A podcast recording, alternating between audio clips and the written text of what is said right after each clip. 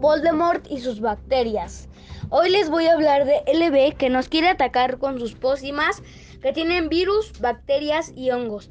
Pero Harry y sus amigos lo derrotarán con sus varitas que sacan gel antibacterial, anticuerpos y leucocitos.